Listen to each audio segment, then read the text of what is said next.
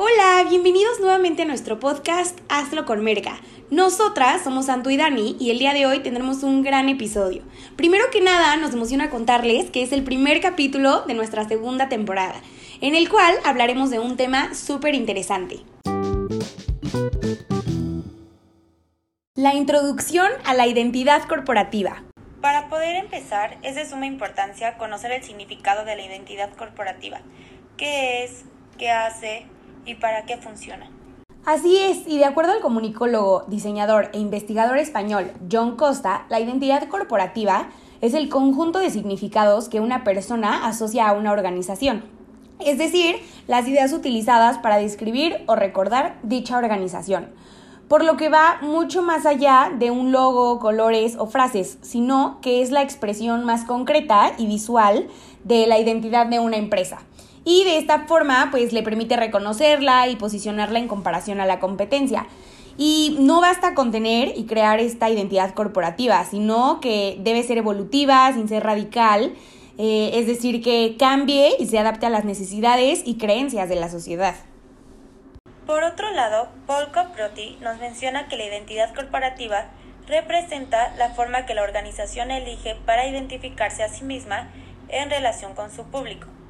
Y así como John y Paul tienen diferentes significados, también hay diferentes autores que trabajan la identidad corporativa desde una perspectiva más vinculada a las creencias y valores esenciales y diferenciales de la organización, así como Capriotti, que la define como la personalidad de la organización.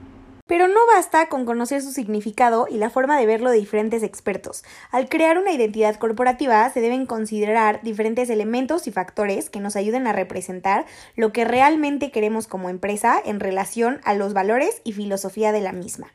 Uno de ellos es la polisemia.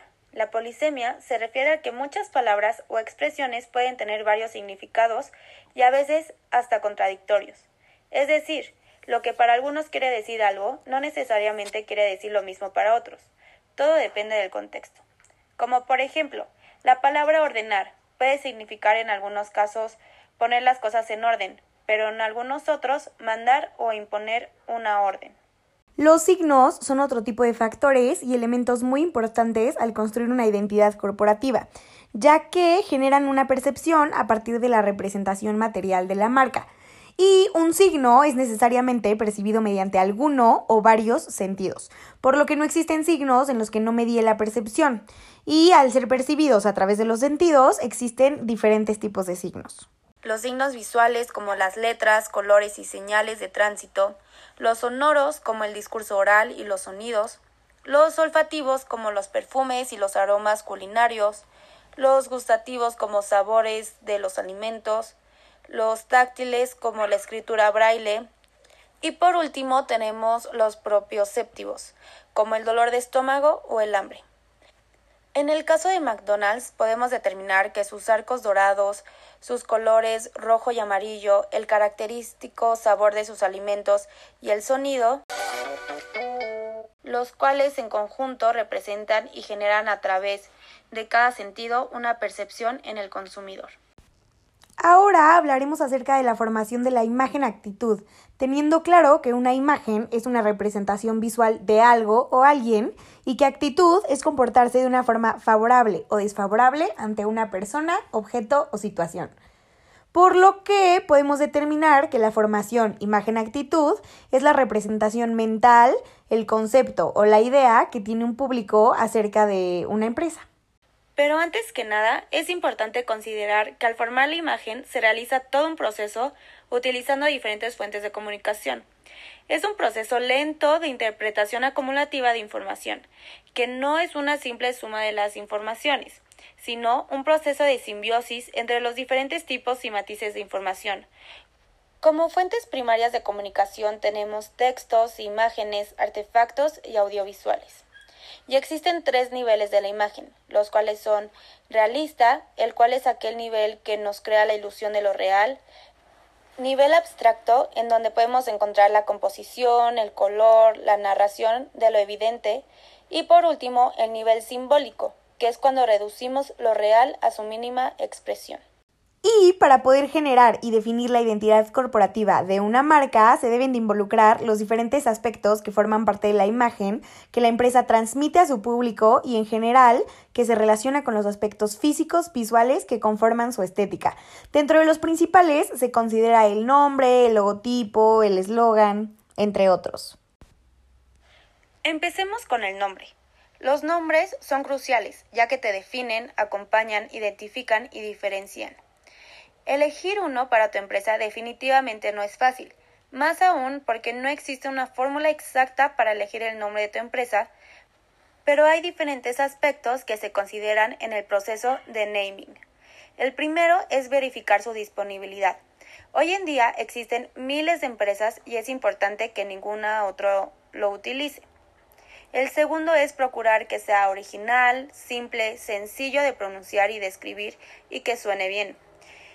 Y en tercero es contar con un imagotipo, es decir, que tu nombre se combine con el logo para así posicionarse en la mente del consumidor con mayor facilidad al combinar la memoria visual y su memoria lingüística. Y seguido de este punto, el logo debe transmitir la idea del negocio y considerar tanto el target al que se dirige la empresa como sus competidores. Tenemos como ejemplo a Apple o a Coca-Cola, las cuales son marcas que llevan años en la mente de los consumidores sin que pierdan consistencia ni perdurabilidad.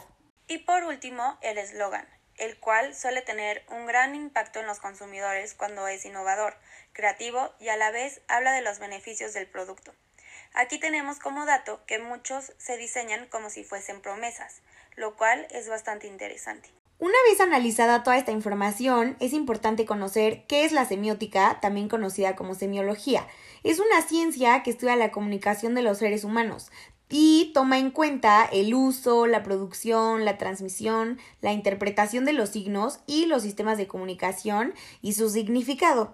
Y pues nos ayuda a determinar, por ejemplo, que los iconos son signos visuales que representan ideas, conceptos, acciones u objetos y que se utilizan en distintos contextos con distintas funciones.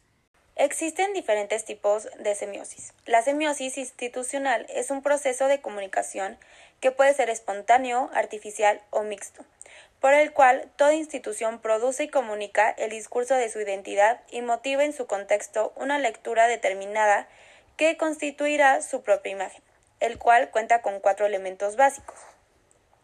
La realidad institucional, después la identidad institucional, seguido de la comunicación institucional y por último la imagen institucional. En conclusión de toda la información que vimos durante nuestro capítulo, podemos finalizar con que es de suma importancia determinar la identidad corporativa de una empresa. Pero para ello es necesario considerar un largo proceso y número de elementos que nos ayuden a generar una imagen diferenciada que posicione a la empresa en el mercado y también ante la competencia. Muchas gracias a todos por escucharnos y formar parte de esta maravillosa comunidad. Esperemos que hayan disfrutado este episodio y les recordamos que nos pueden encontrar en todas nuestras redes sociales como Hazlo con Merca. Nos vemos la siguiente semana con más información y datos interesantes que compartirles sobre el mundo mercadológico.